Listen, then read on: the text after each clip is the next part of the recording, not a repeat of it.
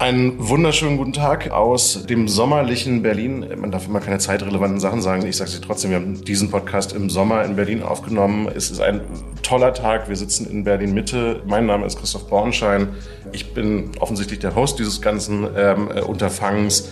Und vor mir sitzt Frank Rieger. Frank Rieger wird gleich ein paar Worte zu sich selbst sagen. Ähm, wir werden heute ein Gespräch über IT, IT-Sicherheit, ähm, die Zukunft von Technologie, die Sicherheit und Vertrauenswürdigkeit von Technologie und so weiter führen. Ich bin ähm, A, sehr aufgeregt ähm, und B, voller Freude, dass Frank da ist. Frank, ähm, hallo und wer bist du eigentlich? Ich bin Frank Rieger. Ich äh, habe mehrere Hüte. Einer davon ist, ich bin einer der Sprecher des Chaos Computer Clubs. Bin seit inzwischen 25 Jahren im Bereich IT-Security unterwegs. Sowohl forschend als auch aktivistisch, Politik beraten, aber auch als Unternehmer und habe da schon so ein bisschen gesehen. Wir machen einen Transparenzdisclaimer. Frank und ich haben auch in verschiedensten Kapazitäten zusammengearbeitet. Wir waren auch schon essen. Ich habe Frank auch schon mal Mittagessen bezahlt. Das darf, so rum geht's ja. Ich glaube, ich, ja, also, und wir mögen uns gern leiden. Ähm, das hört man dem Ganzen vielleicht auch an.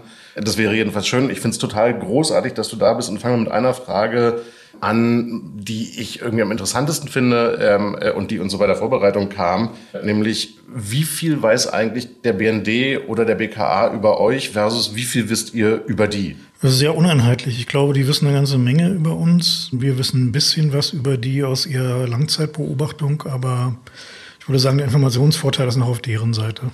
Und weil wir eben tatsächlich diese Frage angefangen haben, äh, hast du das Gefühl, staatliche Stelle, die sich heute eben auch mit Cybersicherheit ähm, äh, und Recherche im Cyberraum beschäftigt, und wir werden das Wort gleich wegtun, äh, hast du das Gefühl, dass wir heute eine Situation haben, in der Staat und auch unser Staat gut aufgestellt ist, mit dem, was da draußen gerade passiert, umgehen zu können? Nö, in keiner Weise. Wir sind da sehr am Anfang eines Prozesses, wo sowohl der Staat als auch die Wirtschaft langsam mal klarkommen müssen. Die Zeichen dafür stehen momentan nicht so gut, weil das Problem immer noch nicht ernst genommen wird, trotz aller Sonntagsreden, sowohl in der Politik als auch in, den, in der Wirtschaft. Und wir sind da an so ein paar Stellen an Ansätzen, wo man sagen kann, okay, es geht in die richtige Richtung. Aber de facto sind wir halt alle immer noch, sowohl der Staat als auch die Wirtschaft, in der Office, Exchange, Outlook, äh, Active Directory Hölle, die uns dann immer wieder Ransomware beschert. Bevor wir auf die wirtschaftliche Seite eingehen, ähm, ich habe natürlich auch nochmal äh, mal sehr unterhaltsam deinen Wikipedia-Eintrag angeguckt, in dem sehr explizit drin steht, dass du, ich, ich zitiere hier einigermaßen wörtlich, äh, Kritiker staatlicher Geheimdienste bist. Das ist auch lustig, wenn sowas über einen. Also äh, vielleicht die Perspektive auf, ist es nicht irgendwie auch ein Element der Freiheit, dass Staat nicht so gut ist darin? Also ist es nicht ein, wenn Staat viel besser wäre und wir hier in einem Land säßen, in dem wir die Kapazitäten einer NSA hätten, macht uns das nicht unfreier? Ist nicht äh, die, diese Sie verstehen es gar nicht, auch ein Element von Freiheit, jetzt nicht wirklich absichtlich, ähm, aber dann in der Konsequenz? Na, da machst du gerade so einen, so, einen, so einen Kurzschluss zwischen Überwachung ist Sicherheit und dem ist halt nicht so. Äh, Sicherheit ist erstmal im IT-Bereich, im Netzwerkbereich gute Software. Das heißt Software, die nicht ohne weiteres angreifbar ist, Systeme, die gut konfiguriert sind, Systeme, wo man sich darauf verlassen kann, wo man, weil man weiß, dass sie nicht angreifbar sind, weil man es beweisen kann. Überwachung ist immer nur ein Heftpflaster. Überwachung macht man, wenn man seine IT-Sicherheit nicht im Griff hat. Und die ganzen Forderungen, wir brauchen mehr Überwachung, mehr Überwachungskapazitäten, mehr Befugnisse und so weiter seitens insbesondere des Staates, sind alles hilflose Schreie nach besserer Software. Sie haben noch nicht genau verstanden, was Sie da eigentlich wollen. Falsche Formulierung. Genau. Okay. Bessere Software meint dann vor allen Dingen auf, auf der Nutzerseite letztlich weniger Angriffsvektoren, die man dann irgendwie beheben muss, indem man. Ein ganz anderes Beispiel. Äh, momentan trainieren Unternehmen und auch Behörden ihre Mitarbeiterinnen darauf, nicht auf Anhänge zu klicken. Okay. Die Frage stellt sich, warum? Warum darf man als Mensch, der eine E-Mail bekommt, an der ein Anhang ist, nicht auf den Anhang klicken? Äh, das ist eine vorgesehene Funktion dieses Systems, dass man damit Dokumente übermitteln kann.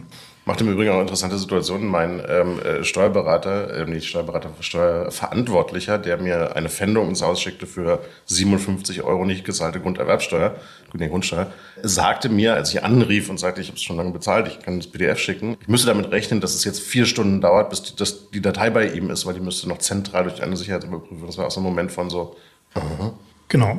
So, und in dem Augenblick, wo man halt nicht in der Lage ist, die vorgesehenen Grundfunktionen eines Systems sicher zu benutzen, hat man irgendwas komplett falsch gemacht. So, und äh, in diesem Fall können wir einfach sagen, in dem Augenblick, wo man sagen kann, man kann einfach bedenkenlos auf Anhänge klicken, dann hat man schon mal so 90 Prozent des IT-Security-Problems gelöst, nämlich das Problem, dass man Parser von Dokumenten, also die Software, die Dokumente liest und darstellt, sicher abbilden kann. Da sind wir nicht. So, und da jetzt halt mit Überwachung gegenzuhalten und zu sagen, wir wollen mehr Überwachung, damit wir die bösen Ransomware-Gangs zurückhacken können, irgendwo in Osteuropa und deren Traffic sehen und die bösen Nordkoreaner und die bösen Chinesen und so weiter und so fort, löst man das falsche Problem. Ja. So, man löst nicht das eigentliche Sicherheitsproblem im Sinne von Security, so, sondern man versucht irgendwie der Leute habhaft zu werden oder deren vorzubeugen, die Sicherheitsprobleme ausnutzen. Das heißt, man ist einen Schritt weiter, anstatt das Problem zu lösen. Aber ist man nicht in dem Moment sofort auch bei einer Souveränitätsdiskussion? Ähm, weil letztlich ja die Frage sich dann auf die Durchsetzungsmacht sicherer Software ähm, äh, kapriziert. Also mhm. dann, dann, dann ist ja die Annahme, wenn ich es umdrehe, wenn ich also nicht Nordkoreaner jage und Russen jage, ähm, dass ich Microsoft dazu zwingen muss, dass, weiß ich nicht, irgendwelche wilden Makros in Excels nicht mehr auszuführen sind ähm, und die sichere Software bauen. Was als europäischer Staat jetzt erstmal nicht einfach so funktioniert. Nur die Frage stellt sich, warum eigentlich nicht? Äh, so, genau. So, also wenn ich jetzt irgendwie, sag mal, ein, ein deutscher DAX-Großkonzern wäre, hm. dann würde ich Microsoft sagen, so pass auf, Kinder, entweder ihr macht, dass in zwölf Monaten meine Mitarbeiter bedenkenlos auf Anhänge klicken können, oder ihr fliegt raus. Ja, und, dann bist du halt genau bei, bei zwei Problemen. Also richtig, warum hat es eigentlich keiner? Und meine Annahme jetzt untechnisch wäre ein, naja, es will halt keiner bei, was ist dann übrig, Open Office ähm, äh, äh, hängen bleiben und die Funktion, also die, die, die Durchsetzung der Drohung ist jetzt relativ unwahrscheinlich, wäre mein Eindruck. Naja, also wir haben ja durchaus Alternativen. Ne? Das ist jetzt, also nehmen wir mal ein blödes Beispiel, Google. Hm. Ja, Google hat es ja offensichtlich im Griff, eine Dokumentenbearbeitung in der Cloud zu bauen, bei die nicht dauernd explodiert.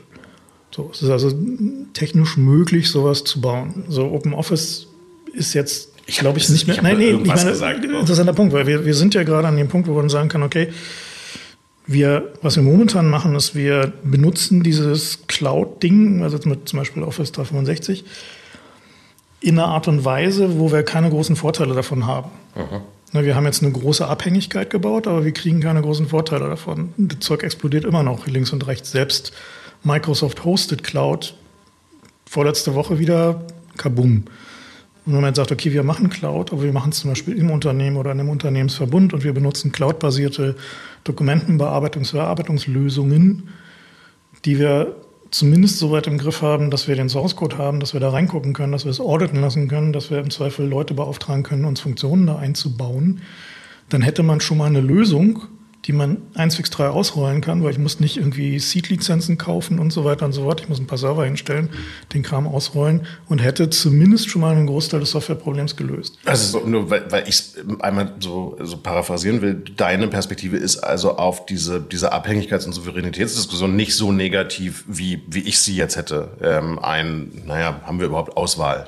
Ja, wir müssen halt nur wollen. Also wir sind momentan in der Situation, dass die die ersten zarten Pflänzchen zu sehen sind davon, dass der Staat nach langen Jahren dann doch mal gehört hat und den Sovereign Tech Fund gebaut hat, ja. also hat machen lassen von Leuten, die Ahnung davon haben, mit dem Ziel, Open Source Software besserer und sicherer zu machen. Das heißt also sozusagen so, wir können jetzt Geld da reinstecken, dass Open Source Software maintained und besser gemacht wird. Und das ist immer noch viel zu wenig so. Also meine Größenordnung, die ich da so mal ansetze, ist, wir brauchen so ungefähr sowas wie so drei F-35 pro Jahr in Invest, damit wir ein F-35, man muss ja mal alles rechnen in, in, Gegenständen, die so der typische Sicherheitspolitiker versteht. So eine F-35 kann man sich also, gut vorstellen, ja, ne? okay. ne? so, so ein Fighter-Jet, ja. von dem wir jetzt gerade eine Handvoll kaufen. So. Zu viele. Ähm, gut, egal, aber es ist halt so eine, so eine, eine gute Unit of Business. Ne? Es ist halt so wie so ein Goldbarren, nur ein Politiker. Also drei F-35 brauchen wir jedes Jahr für Open Source. Genau, und dann können wir. Was kostet ein F35 Listenpreis 220? Ich weiß nicht, ich glaube, es kommt am Ende so auf 100 Millionen raus oder sowas. Ne? Also das ist halt nicht viel Geld. Ja. Ne? Also wirklich nicht viel Geld. Also wenn wir jetzt mal gucken, was, wenn man so in diese, diese Fantastilliarden-Statistiken guckt, wie groß die Schäden durch schlechte Software sind, was die korrekte Überschrift für Schäden durch IT- und Cybersecurity-Vorfälle wäre, ist Schäden durch schlechte Software. Ja, man muss die Überschrift immer korrekt wählen dabei. Jetzt würde ich argumentieren, der Präventionsparadox schlägt da voll zu. Ähm, es ist halt eine Vorabinvestition. Man kann schlecht Schleifen durchschneiden von Open Source Software. Man kann aber gut Schleifen durchschneiden der Überlieferung von drei F35. Also so. Oh, das geht ganz super. Open Source Software eröffnen. Release-Partys von neuen Open Source Releases sind viel lustiger als Release-Partys von F35. Ja. Meine Lockheed hat zwar eine Menge Geld, aber die haben alle so, sind alle so ein bisschen unentspannt. Und so ein typisches Open Source Software Projekt, wenn die eine neue Release machen und eine Party dazu machen, ist viel lustiger. Die, und, und, gekauft, ähm, äh, wir trinken den ersten Schluck Mate ab und schütten Wodka oben rein. Verstehe ich. Ähm, äh, die, die, die, die politische Kultur, die wir beide kennen, ähm, ist ja eine, dass wir tatsächlich dieses, dieses Paradox haben von und ich, ich will keine Politikernamen sagen, aber irgendwie fühlt sich der Kauf von 3 F35 dann eben immer irgendwie besser an, als äh, Open Source Software zu, zu finanzieren. Und, und es wäre dann tatsächlich die Frage, ohne jetzt rumfrotzeln zu wollen, reicht die Bewertungskompetenz im politischen Raum überhaupt aus, um zu verstehen, was für ein großer Hebel so ein Investment wäre und wie, wie, wie sehr das, und da kommen wir jetzt gleich dazu, ähm, eigentlich ein wirkliches Sicherheitsproblem ist? Äh, sehr uneinheitlich. Also es gibt Menschen in der Politik, die haben es verstanden, deswegen gibt es ja sowas wie die Sprint, deswegen gibt es halt den Sovereign Tech Fund. Klar ist natürlich, dass das Problem nicht vom Staat alleine zu lösen, ist es eigentlich auch nicht seine Aufgabe. Also meine Idee davon wäre zu sagen, wir gehen mal in der Deutschland AG rum und fragen, was benutzt ihr denn eigentlich an Open Source Komponenten und was würdet ihr gerne an Open Source Komponenten benutzen? Dann machen wir davon eine große Liste. Kann man auch anonym machen. Und dann nimmt man sich die Top 100 Projekte davon und dann macht die Deutschland AG mal eine Kollekte jedes Jahr und gründet eine Stiftung oder was auch immer für ein Vehikel, die dafür sorgt, dass diese Projekte Entwicklerinnen bekommen. Ne? Also die dafür sorgen, dass diese Projekte kontinuierlich mit hinreichend Ressourcen gemacht werden. Und viel davon ist halt so Basiszeug, ne? aber ganz viel davon sind auch so Sachen, die Features sind. Also sowas wie zum Beispiel Nextcloud, wo du halt schon ein komplettes Office-Set und so weiter und File-Sharing und so weiter alles schon drin haben kannst. Mhm. Ist halt noch nicht Feature-Parity mit dem, was man so kaufen kann. Oder auch sowas wie LLMs, ne, Large Language Models. Könnte man genauso machen, dass man sagt, okay, wir einigen uns darauf, was die Basiskomponenten sind, die wir brauchen. Und wir finanzieren gemeinsam als Deutschland AG oder wer auch immer halt da beteiligt sein möchte, diese Projekte, um sicherzustellen, dass wir eine verlässliche, sichere funktionsfähige Technologiebasis haben, die wir kontrollieren.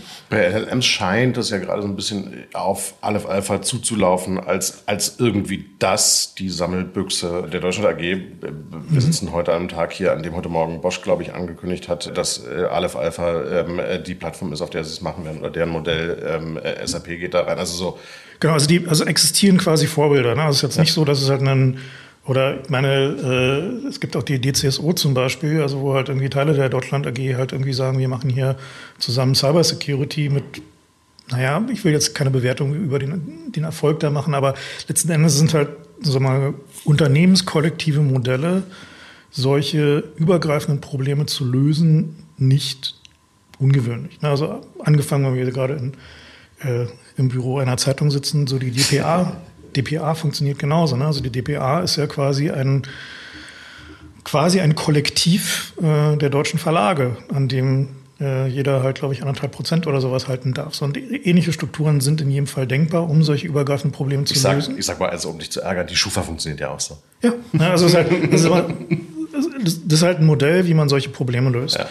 Und der Staat kann da helfen und der Staat muss auch helfen. Der Staat muss da halt irgendwie ankicken und irgendwie dafür sorgen, dass die Dinge äh, ins Laufen kommen. Aber nur so werden wir solche großen Probleme los. Wir werden sie nicht los, indem wir auf die Hersteller hoffen. Mhm. So, wir sehen gerade bei Microsoft auch eine Reduktion des Security-Teams. Äh, wir sehen, dass die. Weil es kein Incentive gibt, da mehr zu investieren? Oder was, was äh, nö, weil die jetzt halt primär in LLMs investieren. Und okay. ne, also Security ist halt in der Regel kein sichtbares Profit Center. Also, ne, also du kannst halt Security, wirst du als eine Microsoft nur dadurch profitabel kriegen, dass du den Leuten das größere Security-Paket in ihrer Office, in der Office Cloud verkaufst. Und ehrlich gesagt, das ist halt eigentlich unehrlich. Ne? Also weil sozusagen, wir haben hier diese Software, die ist gammelig und ranzig. und dann hätten wir hier noch dieses schöne Heftpflasterpaket für diesen Aufpreis. Ja. Möchtest du über die schwerenden Wunden hier noch so ein paar bunte Heftpflaster Aber lass uns, lass uns mal den einen Schritt zurück machen, weil ich den, den gut finde und wir so ein bisschen vom Microsoft-Bashing weg sollten, nämlich die Frage, wo stehen wir eigentlich? Also so dieses ganze Cybersecurity, Vulnerabilität, Angreifbarkeit, Bewertungskompetenz, wo steht Deutschland, die deutsche Wirtschaft, auch im Vergleich zu anderen. Und wie schlimm ist es eigentlich? Also ich will einfach nur weg von so einem Bauchgefühl. Das Bauchgefühl mhm. ist, wir sind super abhängig ähm, und es läuft nicht gut. Mhm. Stimmt es mhm. und lässt sich das faktisch untermalen? Ja, also die, die Statistiken sind ja in dem Bereich immer mit großer Vorsicht zu genießen. Also die Statistiken über Vorfälle kommen ja in der Regel von meistens Unternehmen, die versuchen irgendwie Snack Oil, also mehr Cybersecurity-Tools mhm. zu verkaufen. Deswegen sind die mit Vorsicht zu genießen. Die Statistiken aus der Versicherungswirtschaft sind allerdings vermutlich eher etwas aussagekräftiger. Und da sehen wir schon, dass die Fallzahlen ansteigen. Äh, anekdotisch ist es so, dass die Fallzahlen drastisch ansteigen, insbesondere im Ransom-Bereich.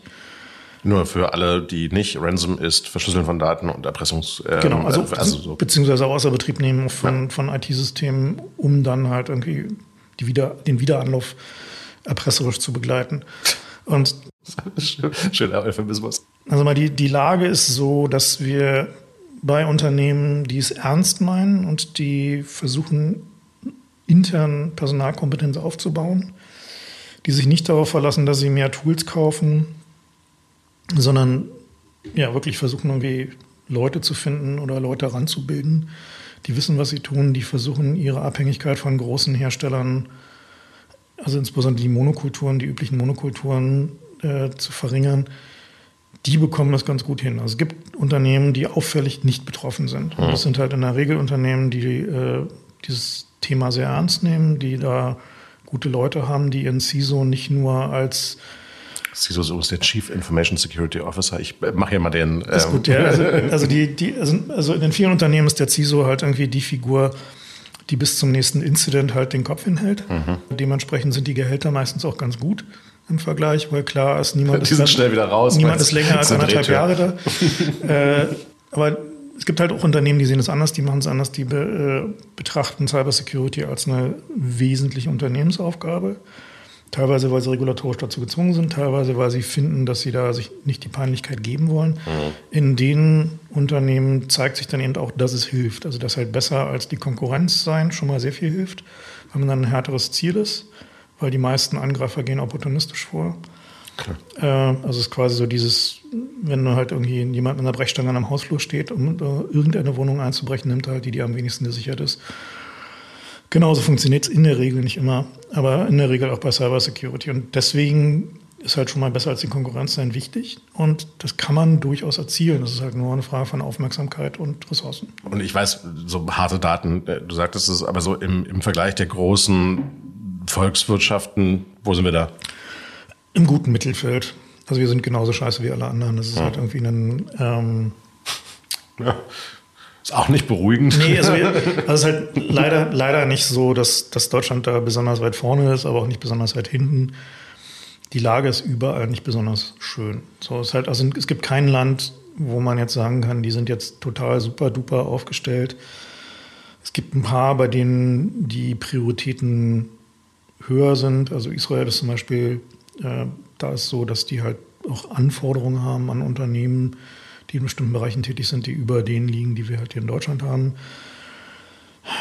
Dieses ganze Thema Kritis, also kritische Infrastrukturunternehmen, die jetzt stärkere Anforderungen haben oder bekommen sollen, ist auch so ein bisschen uneinheitlich. In einigen Bereichen hilft es, in anderen hilft es eher nicht. Also es ist halt so ein bisschen schwierig, jetzt da so ein, so ein so du, äh, und, und, und, lass es uns da, da, da lassen, ähm, weil anschließend ist ja die Frage tatsächlich zu stellen, wie sind wir da eigentlich hingekommen? Also wie kann man in einer, in einer Welt, in der Software ähm, so eine maßgebliche Rolle spielt als, als, als Plattform für Arbeit, aber auch als Plattform für Wertschöpfung, sich so schlecht damit auskennen. Also so äh, in, in, in der Vergangenheit, so Industrialisierung, ähm, als zu viele Dampfkessel explodiert sind, haben wir TÜVs gebaut. Irgendwie hat man nicht das Gefühl, dass wir auch nur nah dran sind, den Software-TÜV zu bauen. Und, entschuldiges Bild, aber du weißt, was ich meine. Dafür gibt es mehrere Ursachen. Die wichtigste ist, dass die Geschwindigkeit von Softwareentwicklung so groß ist, dass die Prüfung länger dauern kann als die Entwicklung. Das heißt also, dass die, wir, wenn wir jetzt sagen, okay, wir haben, schreiben, schreiben Software dann, und verifizieren die, dann kann die Verifikation ziemlich lange dauern. Wir haben technisch gesehen Fortschritte gemacht. Wir haben jetzt inzwischen Programmiersprachen, die es nicht so einfach machen, sich in den Fuß zu schießen wie die älteren Programmiersprachen, wo man, wenn man nicht wusste, was man tut, sehr einfach Vulnerabilitäten, also Verwundbarkeiten mhm. produziert hat, einfach beim Programmieren. Und diese Kombination von, wir hatten keine Ahnung, ähm, wir viele Leute, die in der Softwareentwicklung tätig waren und sind, haben keine formale Ausbildung um sich in Programmieren hm. und haben auch keine Notwendigkeit gesehen, sich das anzueignen. Das ist also, man kann sicher programmieren, es geht. Man kann sicheres Design machen, das ist kein Hexenwerk, das ist tatsächlich Ingenieurswissenschaft. Aber, aber an der Stelle stellt sich ja genau dieser, ja wie, wie, wie mit dem, mit dem äh, Software-TÜV, das ist ja so ein bisschen so dieses, und, und das Bild äh, wäre wie folgt. Ähm, das Bild ist ein, wir haben irgendwie angefangen, Industrialisierung zu machen, haben die Effekte von Industrialisierung verstanden und haben dann irgendwie gesagt, ein Industrieelektriker sollte eben auf eine bestimmte Art, weil er macht mit Starkstrom rum. Mhm. So, man muss ja nun anerkennen, dass Software eine ähnlich große Rolle spielt, wie Industrialisierung das mal zu einem anderen Zeitpunkt gespielt hat. Warum fällt es uns da so schwer, so eine Sachen wie beispielsweise irgendwie vernünftige Ausbildungsberufe, vernünftige Education und den Software-TÜV. Also was ist so anders an, an, an, an der Technologie, dass wir so anders darauf reagieren? Der wesentlichste Punkt ist, dass jeder Software schreiben kann. Es gibt keine Hürde. So, es gibt also die Hürde zu. Ja, ich würde es halt einfach nicht tun. Aber ja, aber du könntest das. Ne? Du müsstest nur deinen Computer da nehmen. Ja dir irgendwie einen älteren Compiler laden und dann könntest du halt irgendwie anfangen, Software zu schreiben. Mhm. also es gibt keine Hürde. Beim Dampfkesselbau war das halt ein bisschen anders. Ja. Ne? Also Wenn du schweißen konntest, war es aber auch im Spiel. Nieten. Nieten. Ne? Also wichtig ist, also man, man, man, merkt, dass ich keine vernünftige Ausbildung habe. Naja, also, die, also Schweißen war dann der große Fortschritt. Also seitdem explodieren die Dampfkessel nicht mehr so häufig. Nieten war halt, also früher waren, ja. die halt genietet und dann ging es mit dem Schweißen los. Und der Dampfkesselüberprüfungsverein, also der ist jetzt ein bisschen längerer Bogen, aber ich komme zum Ziel. Ja, bitte. Der Dampfkesselüberprüfungsverein ist ja entstanden aus einem Peer-to-Peer Verification Scheme. Mhm. Das heißt also, diese Dampfkessel explodierten dauernd und deswegen hat sich dann so eingebunden, und es war halt meistens dann noch eine dicke Schlagzeile, weil viele Tote und so. Und deswegen hat er sich dann irgendwann eingebürgert, dass die, die Ingenieure, die damals ja auch noch nur nicht so viel formale Ausbildung hatten, sich dann, wenn einer einen neuen Kessel gebaut hatte, abends auf ein Bier zusammengesetzt haben, an diesem Kessel und den angeguckt haben. Mhm. Und dann gesagt haben, so, ja, sieht okay aus, nee, es sind nicht, nicht genug Nieten oder ein Stahl ist zu dünn und dieses Ventil, das sieht aber ein bisschen fishy aus, macht das mal besser. Und das haben die Reihe umgemacht, in, jeweils in einer Stadt. Und irgendwann hat sich das dann formalisiert und dann wurde aus der Dampfkesselüberprüfungsverein, der heutzutage der TÜV ist. Und dieser Prozess, dass man sich gegenseitig Software anguckt, wie man damals Dampfkessel mhm. angeguckt hat, der entsteht gerade. Das ist ja das, was, was Open Source Software ausmacht. Was Open Source Software ausmacht, aber eben auch was, also dass es sich eingebürgert hat, inzwischen zum Glück, dass man, wenn man kritischere Software macht, dass man dann mal eine Firma anruft, die einen Audit macht, die halt sich diesen, den Source Code anguckt, bevor man ihn zum Kunden schickt. Oder dass man regulatorisch dazu gezwungen wird, den mal angucken zu lassen. Ne? Das Problem ist halt nur, dass die Menge an Software-Dampfkesseln, die wir bauen, übersteigt bei weitem unsere Prüfkapazität. Wir müssen ja aufpassen, das Bild nicht tot zu reiten, aber ich, noch sind wir da nicht, ja, Also wir haben, ne, ich finde, ja, ja. so, also sozusagen Software, die, wenn sie explodiert, ungünstige Folgen erzeugt, ist ein Software-Dampfkessel. Und wir bauen halt sehr viel mehr davon, als wir prüfen können. Deswegen ist halt wichtig, ist, dass man dabei so Basisstrukturen anfängt. Also sagt, okay, sichere Programmierpraxis, sichere Programmiersprachen, Design-Patterns, die dafür sorgen, dass wenn man einen Fehler macht, der nicht katastrophal wird, also dass man also sozusagen Verteidigung in der Tiefe hat und so weiter. Also dieses, dieses ganze Thema muss man halt irgendwie ein bisschen formaler angehen, aber ohne es halt tot zu regulieren. Heißt aber auch, dass man da in der Ausbildung noch was ändern muss, um dahin zu kommen. Heute immer noch verlassen Informatiker deutsche Universitäten, ohne ein Semester sicheres Programmieren gehört zu haben. So. Ne? Erstaunlich. Viel wird jetzt besser dadurch, dass wir jetzt halt Programmiersprachen haben wie Go oder Rust, wo es halt schwieriger ist, sich mit einfachen Mitteln in den Fuß zu schießen. Da muss man sich dann schon so eine Logikkanone bauen, um sich in den Fuß zu schießen. Schafft man immer noch. Aber letzten Endes ist es so, dass die Menge an Software wächst halt immer noch Hm. Ja. brutal. Äh, Die Menge an Leuten, die Software gut auditieren können, wächst eher so linear. Und, und wenn wir jetzt einmal das drehen von der Herstellungsseite zur Benutzungsseite, ähm, äh, dann bin ich schon das eine oder andere Mal negativ aufgefallen, damit ähm, behauptet zu haben, wir wären ein Land der Softwarenutzer, nicht der Softwareentwickler. Ich würde auch immer noch behaupten, dass es stimmt. Kannst du auch gleich challengen. Aber die, die Frage, die sich ja anschließt, ist, wir wissen ja, dass der Nutzer von Software auch häufig das Problem ist, weil er eben Sachen macht, die man jetzt vielleicht nicht machen sollte. Ich, ich bin da überhaupt nicht äh, Fan von, von dieser Aussage. Okay. Ich finde, jeder Nutzer sollte auf alle Anhänge klicken. In jedem Unternehmen.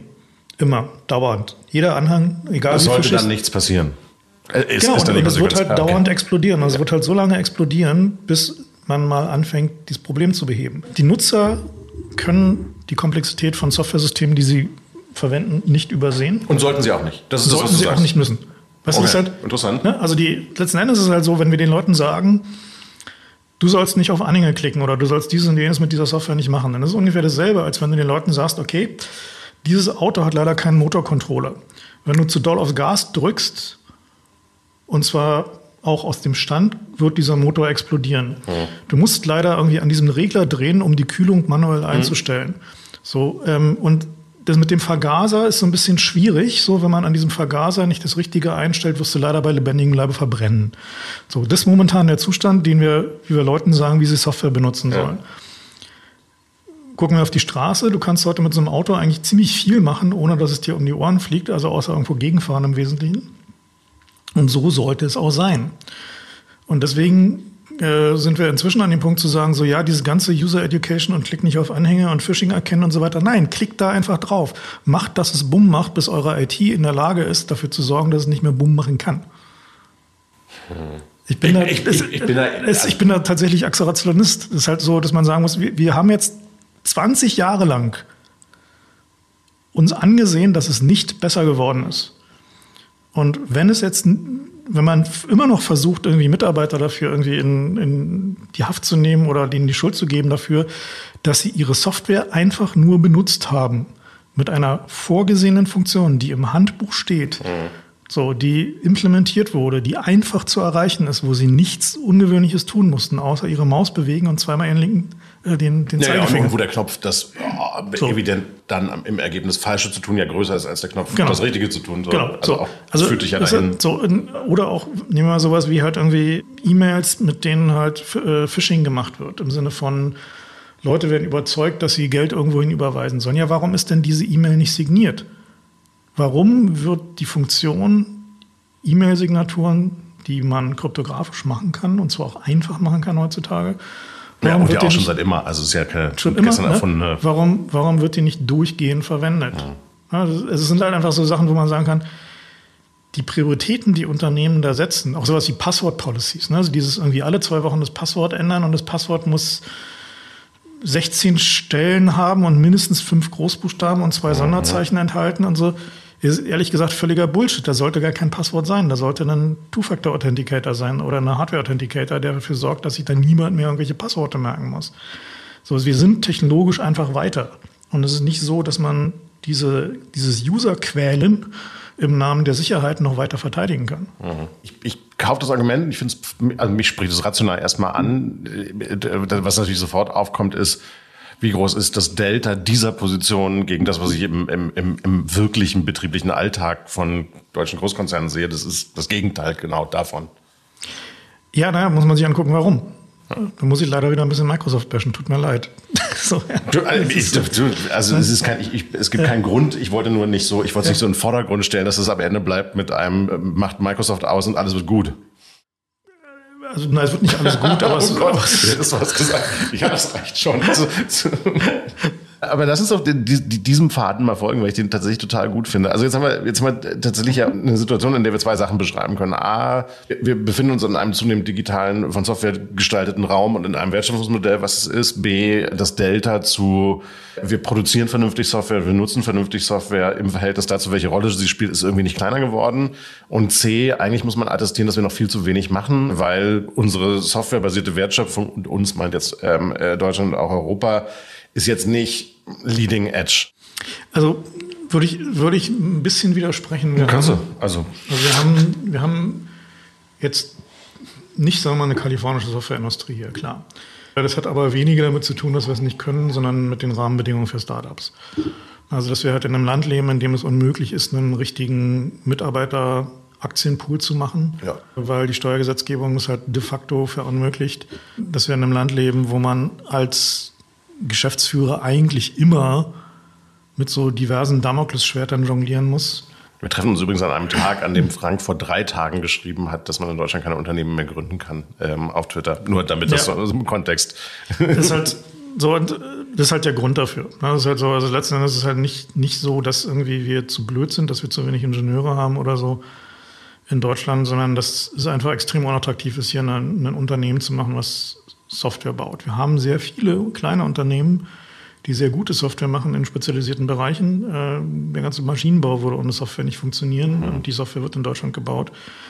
Viele von den Leuten, die im, im, Bereich künstliche Intelligenz, Large Language Models unterwegs sind, kommen aus deutschen Universitäten.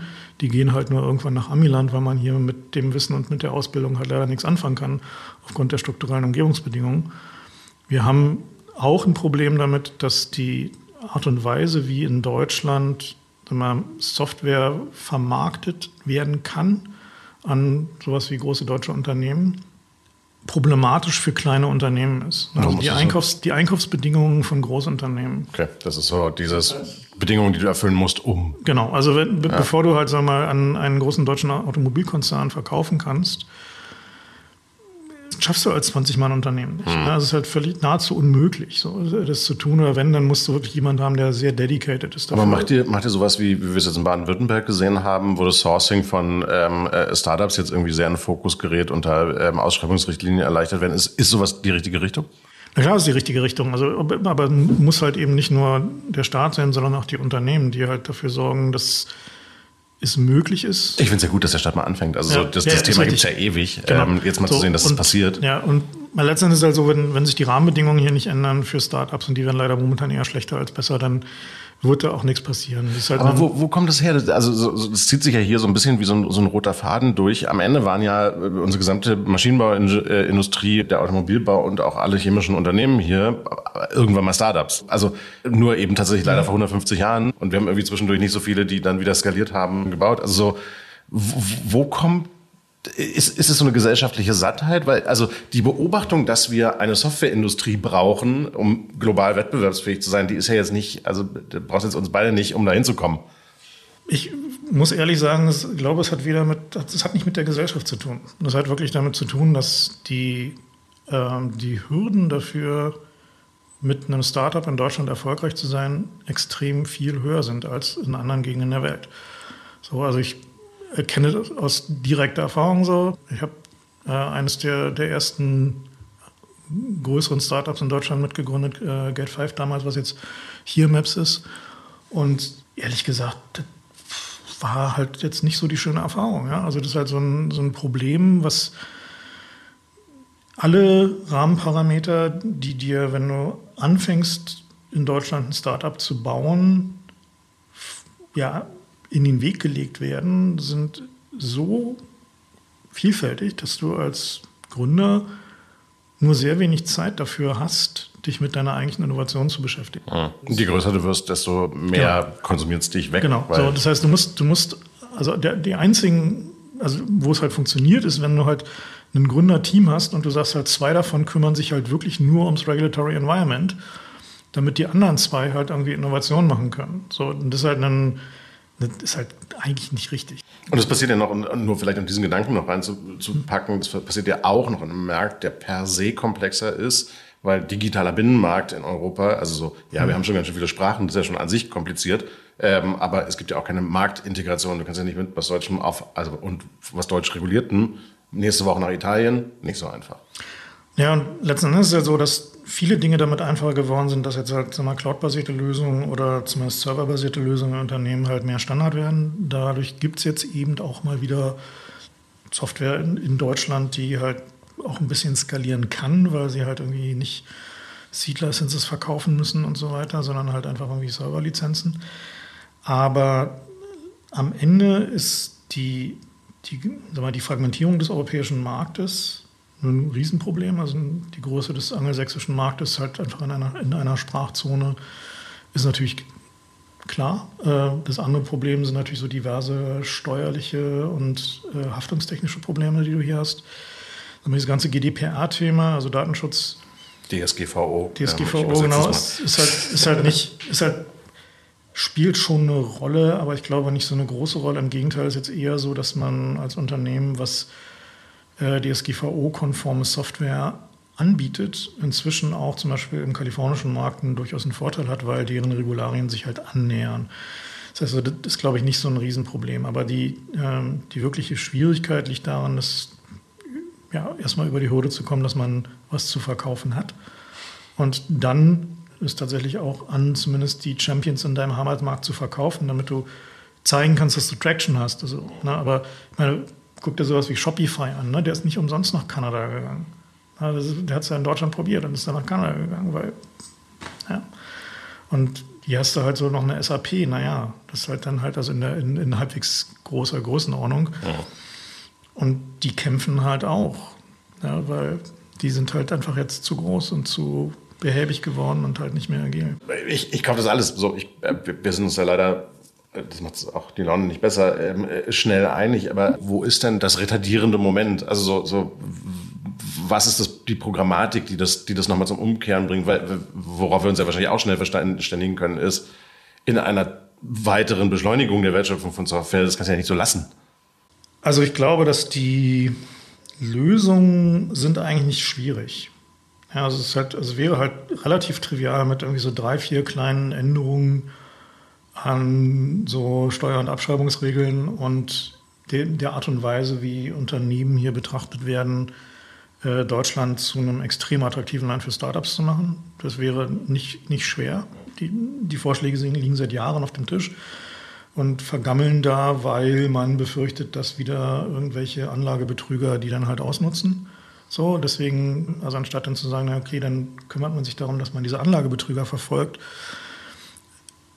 sagt man, nie, man baut lieber ein Regelwerk, was es total unmöglich macht. Und so, das ist halt so dieser, dieses eine, der, der wichtigste Teil aus meiner Sicht. Der zweite Teil ist die universitäre Bildung, äh, insbesondere im Bereich Sicherheit, aber auch im Bereich Software Design äh, zu modernisieren, was im Wesentlichen damit zu tun hat, dass man sagt, okay, man macht es attraktiver für Leute, die gut sind, an der Universität zu bleiben und neue Leute auszubilden und vergrault ihn nicht mit der Abwesenheit von Karriereperspektive. Also wenn du in die Universitäten guckst, jeder Mensch, der da irgendwie sag mal, das Zeug hatte, Professor zu werden, hat so eine, keine Ahnung, 1 zu 200 Chance, eine Professorenstelle zu kriegen und dann aber auch erstmal nur als Juniorprofessor für irgendwie ein vergleichsweise Nein. nicht so gutes Gehalt. Also, Im Verhältnis eben richtig, richtig so. mies bezahlt zu, ich ziehe einfach woanders hin. Genau, oder geht halt einfach nur in die Industrie oder, ja. sie, oder äh, äh, geht halt direkt gleich woanders hin. Und was halt bedeutet, dass wirklich nur noch die Idealisten da sind. Ja, und das, halt ein, das geht halt nicht. Wir brauchen halt Leute, die gerne in der Akademie sind. Und das Dritte ist, dass die Verzahnung von akademischer Forschung und Wirtschaft, also quasi der Möglichkeit, Ausgründungen aus Universitäten zu machen und sowohl Grundlagenforschung als auch anwendungsnahe Forschung gut zu betreiben, da muss halt reformiert werden. Und dazu gehört halt sowas wie, dass wir halt einen festen akademischen Mittelbau brauchen. Dass wir halt diese ganzen Universitäten nicht auf irgendwie einer Prekariatsbasis betreiben mit Leuten, die nicht wissen, wie sie in drei Jahren ihre Wohnung finanzieren sollen. Das sind eigentlich total simple Sachen, so, wo man sagt, okay, wer hat sich diesen Quatsch eigentlich ausgedacht, den wir da momentan betreiben? Ja, Im Moment würde ich ja argumentieren, dass wir, dass wir dem, dem, dem individuellen Handeln von superreichen Mäzenen ähm, es dann überlassen, das irgendwie vernünftig hinzukriegen. Also es gibt ja nicht umsonst irgendwie zwei oder drei ähm, Leuchttürme, die man, auf die man immer guckt, so in, in, in Software Deutschland, das HPI ähm, äh, und so dieser ganze Cluster rund um das Unternehmertum. Ich hätte immer das Gefühl, die sind gar nicht so eine guten, validen Beispiele, weil Milliardäre sie finanzieren ähm, und wir sie nicht als Gesellschaft gebaut haben. Also ich finde, finde es. Das ist uns kein, kein Argument dagegen. Nee, nee, es ist schon gut, gut, dass sie da sind, aber dass, gut, müssen wir nicht als Gemeinschaft sowas genau. hinkriegen. Genau. Ja, und vor allen Dingen ist da halt das Problem, dass in der Regel zehn finanzierte Forschung in Deutschland immer noch, sagen wir mal, dieses Anwendungs, diese Anwendungs näher als Zwang hat. Also HPI löst sich gerade langsam ein bisschen davon, macht mehr Grundlagenforschung, was ich sehr gut finde. Liegt natürlich auch daran, dass der Mäzen jetzt in dem Fall wirklich sehr, sehr, sehr tiefe Taschen hat und sich das im Zweifel einfach leisten kann, nicht notwendigerweise daraus. Genau, aber es war halt früher anders. Also, man, also gegründet wurde es ja quasi aus dem Frust heraus, dass äh, der Mäzen gesagt hat, die deutschen Universitäten machen zu viel Elfenbeinturmforschung. Ja. Und wir brauchen mehr Anwendungsnähe. Wir müssen auch gar nicht, also wir dürfen sagen, dass der Hasso Plattner heißt. Genau, es ist halt nur so, dass die und jetzt so langsam merkt man dann halt, okay, so nur anwendungsnah hilft halt nicht. Wir brauchen ja. halt beides, wir brauchen anwendungsnah, wir brauchen Grundlagenforschung. Obwohl ich habe auch das Disclaimer, ich habe in so ein paar Ausgründungen des HPIs auch investiert. Ich muss tatsächlich sagen, daher kommt auch meine Überzeugung davon, dass es irgendwie ein Weg ist, der beschreibbar ist. So die anwendungsnahen Sachen, die da gebaut worden sind, da hatte man, finde ich, häufig dieses endlich ist da mal irgendwie ein Team zusammen, was irgendwie ein komplexes Problem mit Software löst und dafür auch qualifiziert ist. Mhm. Also das, ich wüsste jetzt nie, an welcher anderen Universität ich so Leute finden würde. Gibt es schon. Also TU zum Beispiel in Berlin und äh, oder im Security-Bereich halt im, im Ruhrpott sind halt, äh, gibt es schon sehr, sehr gute Teams. Das Problem ist halt nur, die bleiben halt nicht lange zusammen.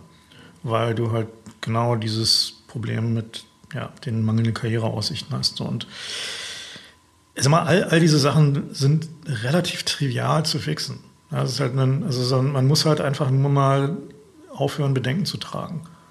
Und halt einfach mal sagen, okay, keine Ahnung, wenn wir jetzt halt irgendwie die Regeln für Startups ändern und dafür sorgen, dass du halt auch Mitarbeiter-Stock-Option-Pools machen kannst und dass du halt Verluste abschreiben kannst als VC, klar wird es einen Betrug geben, Herrgott.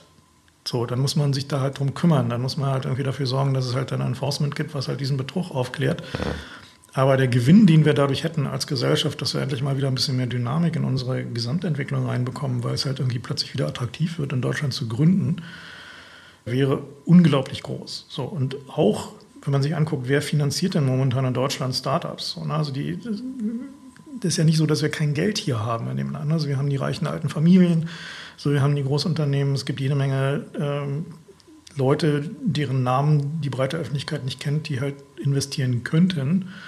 Ja, und es gibt auch, äh, äh, wir haben an anderer Stelle schon mal darüber gesprochen, es gibt staatliche Institutionen wie den ähm, äh, Kenfo, den äh, Fonds, der da ist, dass wir die Atomkraftwerke nochmal abbauen mit 34 Milliarden, ja. der legal sogar dürfte, ja. das aber nicht tut. So, also es ist halt so, ist halt jetzt nicht so, dass es uns am Geld mangelt, aber es mangelt uns halt an der Struktur, wie man mit diesem Geld sinnvoll effektiv Startups baut, die in der Lage sind, dafür zu winkeln. Und das nächste Problem dann ist aber auch. Ich würde übrigens noch eine, einen Schritt weitergehen fast und sagen, meine Beobachtung ist immer mehr, und ich darf sehr gern widersprechen, weil ich hoffe, dass ich da nicht recht habe, dass das mentale Modell der Industrialisierung bei uns immer noch nicht überwunden ist. Also ich mache das mal an einem, einem Thema fest, du machst es an Gründung fest, was meiner Meinung nach ein ähnliches Argument ist, untypische Arbeitsverhältnisse. Also wir sind ja immer noch in einer Situation, in der der Freelancer, Wissensarbeiter sich einem, einem einer Regulierung unterwerfen muss, die mal erfunden wurde für ausgebeutete rumänische Schlachtarbeiter und wo ein großer Teil der Wissensarbeitsfraktion von Menschen in ihren Arbeitsmodellen eigentlich abgewertet wird, weil es ein atypisches ist. Also ich glaube, wir haben ganz viele so eine Überzeugungen in Gesetzen drin, die in einem industriellen Zeitalter mal eine richtig gute Idee waren, sich aber in einer postindustriellen Welt und einer anderen Wertschöpfung plötzlich zu einer richtig schlechten Idee entwickeln. Gut, ich meine, das mentale Modell dieses Landes ist halt irgendwie ungefähr 1975 stehen geblieben. Das ist halt ja, irgendwie der, du sagst es nur härter. IG, die IG Metall Idealwelt irgendwie eines Montanarbeiters, der gewerkschaftlich organisiert, irgendwie sozialversicherungspflichtig von einem rheinischen Patriarchen betriebenen Unternehmen arbeitet. So wird er wenigstens nie ein Scheinselbstständiger. Genau, das ist halt, das ist halt so der, das mentale Modell, in dem die Regulierung in diesem Land stehen geblieben ist. Und solange wir uns davon halt nicht lösen, werden die Leute halt hier weggehen. Das ist halt, also kann man einfach so sagen, der, klar, man muss die Probleme, die man damit lösen wollte, weiter lösen. Aber das kann man auch in intelligenter Art und Weise tun. So. Also gerade halt sowas wie dieses Scheinselbstständigkeitsproblem, so, da gibt es auch andere Lösungen für, die jetzt nicht irgendwie auf, äh, ja, darauf hinauslaufen, dass Leute halt insane Risiken eingehen müssen, äh, was zukünftige Probleme angeht, äh, wenn sie halt irgendwie diesen sogenannten atypischen Arbeitsverhältnissen nachgehen. Ein anderes Problem ist halt, dass die Art und Weise, wie wir Leute vom Arbeiten abhalten, weil der Übergang zum Beispiel aus einem äh, ja, äh, Arbeitslosengeld oder Sozialhilfeverhältnis in eine selbstständige Tätigkeit sehr schwer ist und irgendwie auch sehr riskant ist, äh, weil du halt de facto nicht nebenbei mal versuchen kannst zu arbeiten, bis du halt wieder irgendwie kannst. führt halt dazu, dass eine Menge sehr kluger Leute halt einfach nichts tun. Also wenn man sich immer fragt, wo sind denn die ganzen Leute, warum arbeiten die denn nicht? Na, da muss man sich einfach nur mal angucken, was die denn davon hätten, wenn sie arbeiten würden. Also dass die halt irgendwie quasi fürs Amt arbeiten würden, führt halt dazu, dass eine Menge Leute entweder gar nicht oder schwarz arbeiten, die in der Regel aber arbeiten könnten, nur halt nicht 40 Stunden die Woche mit irgendwie äh, Office-Anwesenheitspflicht. Ja, also das ist halt so, äh, so und, und das sind halt so, so Problemstellungen, wo man halt einfach sagen muss, okay, liebe Politik, ey, ihr habt euch den Kram selber eingebrockt. Warum nölt ihr jetzt? Das ist genau das, was ihr wolltet. Ja, und, und, und du kommst ja immer wieder nur, nur an dieses, wir haben halt einen sehr schmalbandigen Mainstream davon, was wir gut finden. Das ist das mentale Modell des Werksarbeiters ähm, am Band in der Automobilindustrie. Ich würde momentan gar nicht so sehr zu fokussieren. Ich glaube, das ist dann eben tatsächlich ja. die Assembly Line der Automobilindustrie im Kopf. Und, und das ist natürlich in einer, in einer Welt, in der Diversität wichtiger wird, ein Riesenproblem. Also Diversität meint andere Arbeitsverhältnisse, äh, jede Art von Beschäftigung und Art, sich einzubringen. Äh, weil wir so ein bisschen auf der Abschlusskurve sind, äh, zwei Fragen, die jetzt ein bisschen so schnell raterundenmäßig klingen, aber die, die ich schon interessant finde. Du bist jemand, der, der, der jetzt ja dafür bekannt ist, mit allen möglichen Menschen über Software und äh, Risiken von Software und Sicherheit zu sprechen. Wer, wer ist denn der Mensch, der dir noch fehlt, mit dem du dich mal zusammensetzen und über Software reden wollen würdest? Hm. Also ich glaube, das sind eher mehrere Menschen und das ist vermutlich eher so die Leute, die im Bereich künstliche Intelligenz gerade weit vorne sind. Hm. Und das sind nicht die bekannten Namen. Ich wollte, ich wollte gerade sagen, also so, so, du, du, sagst ja jetzt nicht, dass du mit Sam Altmann reden willst. Ja, ich würde mich auch mit Sven Ortmann hinsetzen, wäre bestimmt interessant, aber äh, letzten Endes würden mich, würde mich als ein Chief Engineer mehr interessieren. Hm, verstehe ich. Ja. Und die zweite äh, Schnellraterunde Frage ist, wenn wir jetzt auch so ein Revue passieren lassen, was wir diskutiert haben. Man weiß ja irgendwie so, dieses, im Alter wird man konservativer und auch nicht unbedingt progressiver. Hast du immer noch die Energie, auf Fortschritt und Entwicklung zu gucken und, und auch diesen positiven Twist dabei, mit der du mal irgendwann angefangen hast, dich vor den Computer zu setzen? Also so, guckst du auf die Welt noch mit diesem, wow, die Zukunft ist ein wahnsinnig großartiger Ort und wir kriegen es alles irgendwie hin? Ich glaube, dass die Zukunft ein wahnsinnig großartiger Ort ist, obwohl wir es nicht hinbekommen. ähm, und äh, tatsächlich muss ich sagen, so dieses ganze. Auch eine, eine anarchische Version einer großartigen Zukunft kann ja irgendwie die, interessant sein. Also die, die, dieses ganze LLM-Thema macht mir gerade enorm viel Spaß, weil es zum ersten Mal wieder so ein Ding ist, wo man sich selber wieder so mal die Finger schmutzig machen kann. Achso, LLM, ich sag's an dieser Stelle Large noch Language Models. Large Language Models. Genau, ähm, also natürlich das, was sowas wie, wie ChatGPT. Unter anderem deswegen, weil ich mir, also man kann sich jetzt endlich wieder mal einen größeren Computer kaufen und hat eine gute Begründung dafür, weil man halt irgendwie den zum Trainieren von Modellen benutzen kann und man kann halt da auch selber Zeug machen und ausprobieren. Das ist übrigens was, was ich, was ich wirklich, wirklich, also das ist jetzt hier kein Beratungspodcast, aber was ich, was ich echt beeindruckend finde, dass wir das erste Mal wieder da sind zu sagen, naja, für die breite Masse an Menschen in Organisationen und wo auch immer kannst du jetzt plötzlich Faustkeile und zwar digitale äh, distribuieren und kannst sie einfach rumspielen lassen. Also das ist tatsächlich echt so ein, so, so dass diese Modelle so, so nutzerfreundlich sind, zu sagen, so macht einfach Sachen damit, ähm, äh, weil es wird wie ein Taschenrechner sein. Äh, das beglückt mich tatsächlich sehr. Genau, mich geht mir ähnlich halt von der technischen Seite. Man hat seine Limitationen und hat halt irgendwie eine Tonne von Risiken so, aber ich bin da halt eher nicht so auf der Pessimismusseite, äh, sondern eher auf der endlich passiert mal wieder was. so. Weil du das Gefühl hattest, in dieser Web 2 soziale Netzwerkzeit, die jetzt gerade irgendwie zu Ende kommt, eigentlich kein Fortschritt stattgefunden hat. Genau, und zwischendurch hatten wir halt noch diesen Blockchain-Quatsch und äh, da fand halt auch kein Fortschritt statt. Und jetzt gibt es halt tatsächlich mal wieder was, was halt irgendwie relevante Fortschritte hat. So, also dass ich von meinem Telefon einfach sagen kann, zeig mir mal alle Fotos von Traktoren, die ich in, meinem, die ich in meiner Fotolibrary habe. Ja. Und der zeigt mir alle Traktoren, die ich jemals fotografiert habe. Ist einfach toll. So, das finde ich, ich, halt äh, einfach super. gefasst dazu zu fragen, wie viele Traktoren hast du fotografiert? 16. Mhm, okay, ist mehr als ich gedacht hätte. ich finde diesen Gedanken tatsächlich, und den können wir so stehen lassen, äh, toll, weil ich, ich, ich glaube, wenn es eine Sache gibt, bei der ich mir wirklich Sorgen machen würde um die Zukunft, ist, wenn die, die Fortschritt immer eine gute Idee fanden, anfangen zu zaudern und zu sagen, das kriegen wir alles nicht hin. Also so, und das wird nichts. Klar wir viele Sachen nicht hinbekommen. Klar wird es katastrophale Auswirkungen haben. Wir werden an vielen Stellen äh, Umbrüche in der Gesellschaft sehen, die wir uns heute noch gar nicht vorstellen können. Wir werden ganze Klassen von Tätigkeiten haben, die wegautomatisiert werden. Da werden sehr viele Menschen unglücklich darüber sein, dass die Lebenszeit, die sie daran investiert haben, bestimmte Skills zu erwerben, dann tatsächlich dadurch entwertet wird. Aber so war es halt schon immer. Ich wollte gerade sagen, also die Gründung der rheinischen ähm, Chemie- und Pharmaindustrie, die war nicht schmerzfrei und zwar kein bisschen. Das ist nur ja. irgendwie 150 Jahre her genau. und deswegen wissen wir es nicht mehr. Genau, aber letzten Endes sind halt, also man ist halt immer die Frage, wo man steht, was man kann. Und aber am Ende ist halt so, dass in solchen Momenten hilft halt nur vorne dabei zu sein und nicht irgendwie zu jammern, dass das früher vorbei ist. Hm. Und ich glaube tatsächlich interessant ist eben, dass die, die Schwelle mitzumachen jetzt wieder niedriger ist. Also mhm. das ist wirklich so dieses, es ist, ist nicht irgendwie unerreichbar, ähm, sondern ja. es ist ein, du kannst da rein, du kannst nachher ähm, äh, unausgebildet anfangen zu verstehen, was ein LLM kann. Genau, man muss, also ich meine, das ist halt so, man braucht da halt irgendwie keinen Prompt-Engineering-Guru, sondern man muss halt einfach nur ein bisschen lesen und was andere Leute für Erfahrungen gemacht haben und Zeit und Neugier. Und das sind halt irgendwie so die typischen Tugenden eines Hackers, sind halt irgendwie Zeit und Neugier in ein Thema zu stecken.